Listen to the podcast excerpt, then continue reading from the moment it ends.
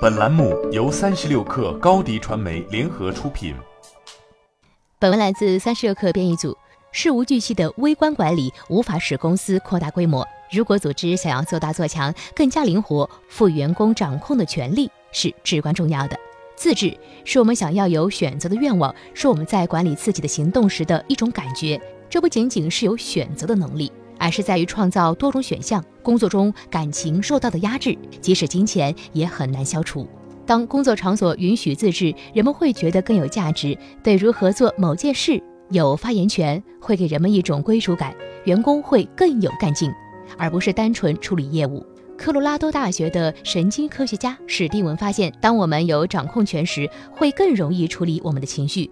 我们无法控制的压力因素，比我们认为自己可以控制的压力因素更具破坏性。梅丽莎在《纽约杂志》上报道的一项研究中，更是提到过，比起给他们更多影响力的工作，人们更愿意接受给他们更多自治权的工作，后者的可能性是前者的二点五倍。除此之外，自治还能提升忠诚度。当人们有掌控权时，就会感觉到动力十足。不了解自治和独立之间的关键区别，会使管理者害怕下放权力。他们会将自由和低绩效，他们会将自由和低绩效以及不负责联系起来。尽管听起来有违直觉，但真正的自治会将自由和责任同时扩大。人们拥有更多的自治权，也会对自己和他人更负责。这是一种良性循环。所以，自治比金钱更为有益。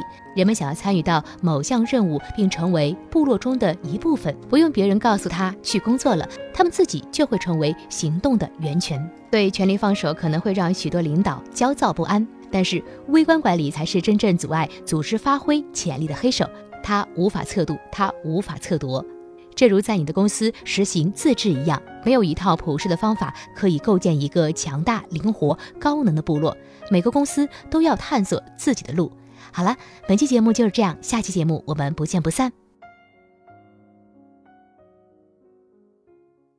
下载三十六课 APP，一网打尽商业大事件与科技新鲜事儿，轻松获取新鲜谈资。快来下载吧！高迪传媒，我们制造影响力，用最专业的态度为企业提供视频、音频全流程解决方案。